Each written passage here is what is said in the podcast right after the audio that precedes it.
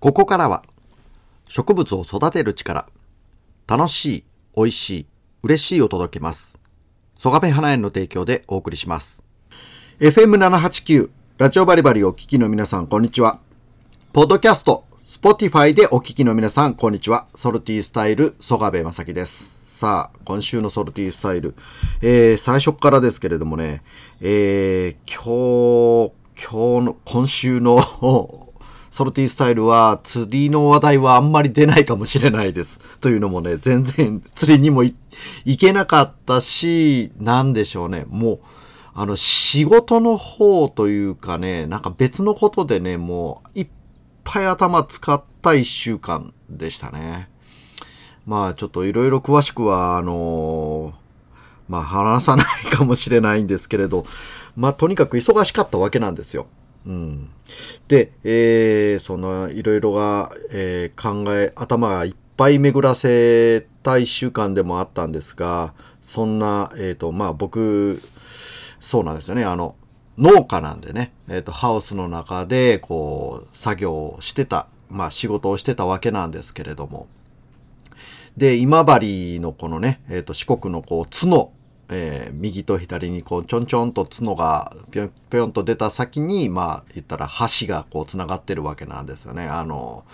で、えーその今治の、こう、まあ、左側、まあ、右と左で地図で見たらですね、えー左側のこの先っちょにあるところのこの今治っていうところはですね、まあ、の今治のところに、まあ、うち、僕はいるわけで、その、ハウスも、こうね、えっ、と、その、今治の中にあるわけなんですが、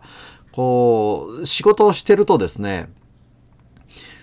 いつもと違う、こう、ジェット機の音が聞こえるなぁと思ったわけなんですよ。結構もう僕住んでもう二十何年になりますからね、えー、大体こう飛行機がどんな飛んでいくかなっていうのはいつもね、あの聞こえてくるんですけれども、明らかにですね、こう音がね、こう、なんて言うんでしょう、軽い感じ、カーンってね、こう、ジェット機のじ、なんかビューンじゃなくて、カーンっていう、こう、ちょっとね、高い音、乾いた音の飛行機が飛んでるなというふうに思ったわけなんですけれど、あっって思ったのが、そう、えっ、と、G7、広島サミットでちょうど、そう、まあいろんな国の人たちがや、ね、G7 やってきましたけれども、えー首相がですね、で、その中でもサプライズで来た、そう、ゼレンスキーとか、はい。もう、あピューン、あの、ピューンじゃないですけれど、カーンってこう音がしているそのジェット機の、あ、ひょっとしてこれはゼレンスキーが乗ってるのではっていうふうに勝手に僕は思ったわけなんですけれど、まあそれくらいですね、えー、なんでしょうかね。えっ、と、こう、ちょっと普段と違うような、あの、まあ雰囲気がしました。まあ、全くそれ、えっ、と、ゼレンスキーが乗ってたかどうかなんかわかんないかも、わかんないことだし、違うことかもしれないですけれどもね。まあ、あの、大体飛行機、こう、今治の上を通っていくわけなんですよ。広島とか向こうの方行く大体のね。まあ、全部か全部じゃないかもしれないですけれど。ああ、と思いましたね。で、えーゼレンスキー、あの人一体何歳でと思ってちょっと調べてみたらですね。皆さん何や、何歳やと思います？さ、なんかね、45歳ですよ。うわぁ、45! まあ、僕、48ですけれどもね、まあ、あんな、まあ、45歳はいないっすよね。本当に。世界を動かすというか、あんなトップリーダーで、こう、国を動かしてるっていう人は、なんかね、やっぱり違うんだなと。多分、生まれた、こう、なんて言うんでしょうかね。人間をやる回数、なんか人間のやる回数で得が違うとか、なんか、最近嫁さんがま、まあ言うたりするんですけれども、まああの人ね、もうなんか100回ぐらい生まれ変わってるかもしれない。そんなあの、すごい人なんだなっていうふうにちょっと思ったりしたわけなんですけれども、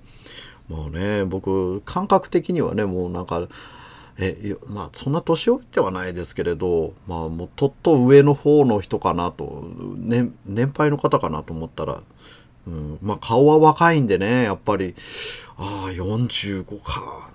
なんか、48でおっさんでなんかできないなって言ってられないですね。僕も負けてられないような、そんな感じがしますが、ね、本当に。えー、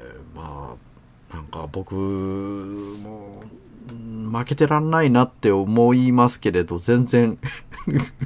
比べ物にならない、ならないですね。はい。ということで、えー、釣りの話はないかもしれないですが、後半に行ってみようかと思います。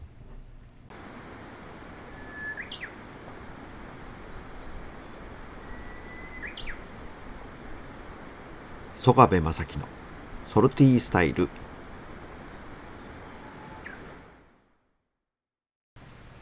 お送りしている曲は、ジュンスカイウォーカーズでもう一度歩いていこう。さあ、声張っていきましたけれども、そうですよ、ジュンスカですよ。もう、2023年、今年、実はこれ、えっ、ー、と、新曲として上がってまして、えー、まあ、何ですか？歩いていこうのリメイク版というか、なんというか、復活版というか、まあ、あの、よくわからないんですけれどもね。えー、さあ、なんかな懐かしかったんで、当時14歳だった僕は、えー、前のこの歩いていこう聞いてましたね。うん中学生だったんでしょうね。だったですね。まあ、えー、そういうわけで、えー、ジュンスカも頑張ってるなと。まあ、負けてられませんね。ゼレンスキーの話じゃないですけれど、負けてられません。なんか、わかんないですけれど。さあ、えっ、ー、と、今週はですね、もう釣りの場の話あんまないかもしれないですが、えー、まあ、先週はですね、ちょっと東京に行く機会がありまして、出張で。で、まあ、東京行ってきて、えー、ちょっと感じたことを話しようか、話しようかなというふうに思いますが、えー、っとね、東京のとある場所でね、お昼ご飯を食べて、えー、まして、というかね、えー、と、昼食、えっ、ー、と、鴨南蛮。うん、鴨南蛮って言っても本当になんかそういう豪華なあれじゃなくて普通の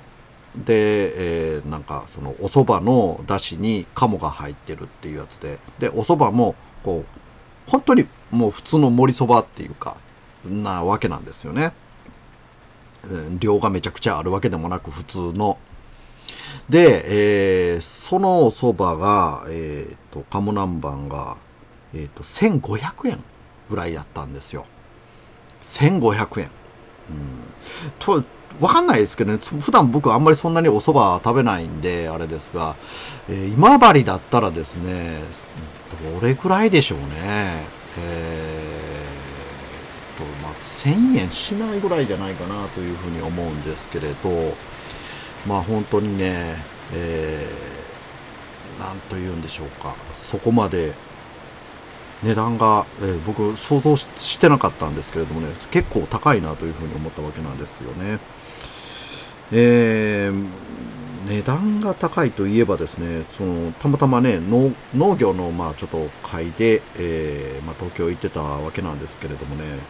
え東京の農家の人の、えーと、1日、えーと、時給、えそうパートさんの時給がですねあれなんて言ってましたっけ？1700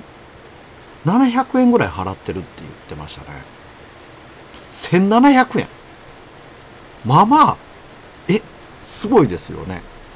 もう、あの、まあ、うちもパートさん、ね、来てもらってるんですけれども、ちょっと言えないですけど、そんな金額にはならないですけれど、